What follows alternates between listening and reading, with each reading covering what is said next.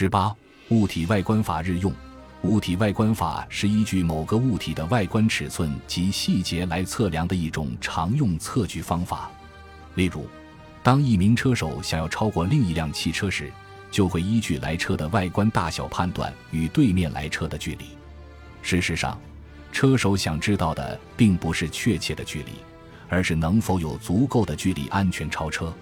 假设他事先知道在一公里外的车辆外观大小为几厘米宽。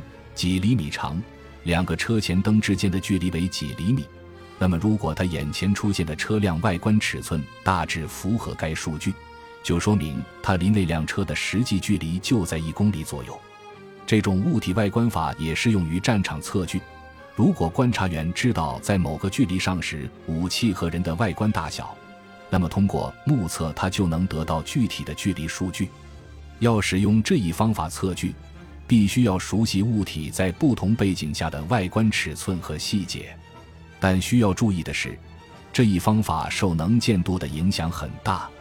组合方法，战场测距不可能总是在理想化的环境中进行，这就要求观察员要将不同的测距方法组合起来使用，以得到经过确认的较准确数据。例如，即使观察员无法观察到目标所在地形的全貌。也依然可以使用物体外观法测得距离。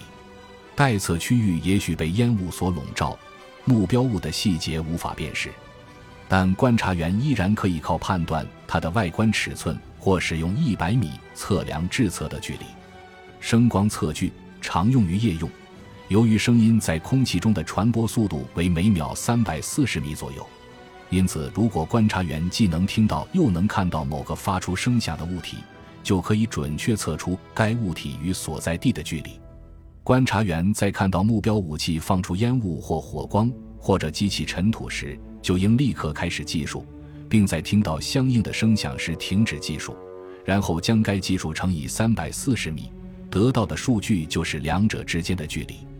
值得注意的是，声光测距法受限于环境的同时，亦受限于观察员技术的精确性。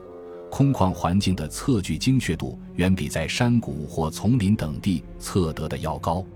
当计数一秒计时，观察员的计数误差越大，即便是计数慢了半秒，那么误差值也有一百七十米。且如果观察员采用默念式计时时，当计数时间越长，误差值也会越大，得到的距离数据越失真。